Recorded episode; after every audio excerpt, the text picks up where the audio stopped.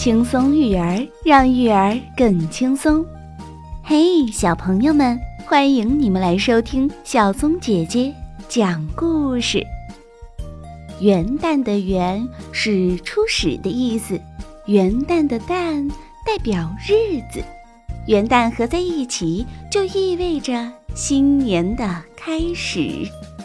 二零一九年已经过去啦，今天是二零二零年的第一天。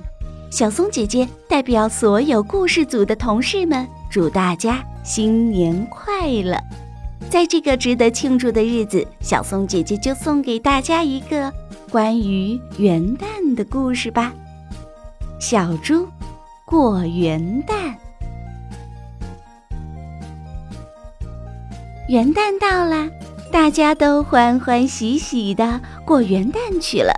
小猪也想过元旦，他先找到了小鸭子，说：“小鸭子，小鸭子。”我想开个元旦晚会，把所有的小动物都请来参加。小鸭子高兴地说：“嘎嘎，开元旦晚会怎么能少得了天鹅呢？它跳的舞是世界上最华丽的，而且它深受小动物们的欢迎。请天鹅就交给我吧。”嘎嘎，小猪说：“天鹅跳舞。”那谁来唱歌呢？小鸭子说：“嘎嘎，不如我们去问问小鸡怎么样？”两个好朋友找到小鸡，说：“小鸡，小鸡，我和小鸭子要开元旦晚会。小鸭子请了天鹅跳舞，可是没人唱歌。”嗯，小鸡高兴地说：“叽叽叽。”开元旦晚会怎么能少得了鸟儿的歌声呢？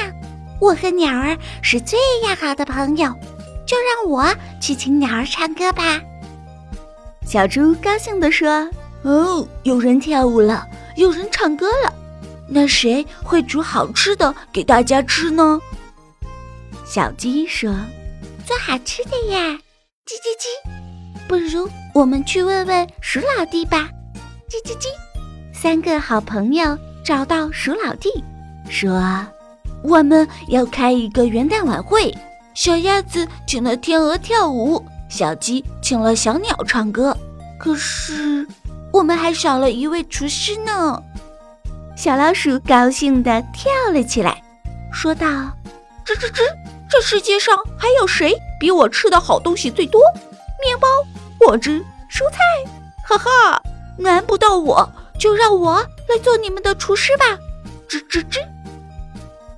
三个好朋友高兴地说：“太好了，太好了，我们可以开元旦晚会了！”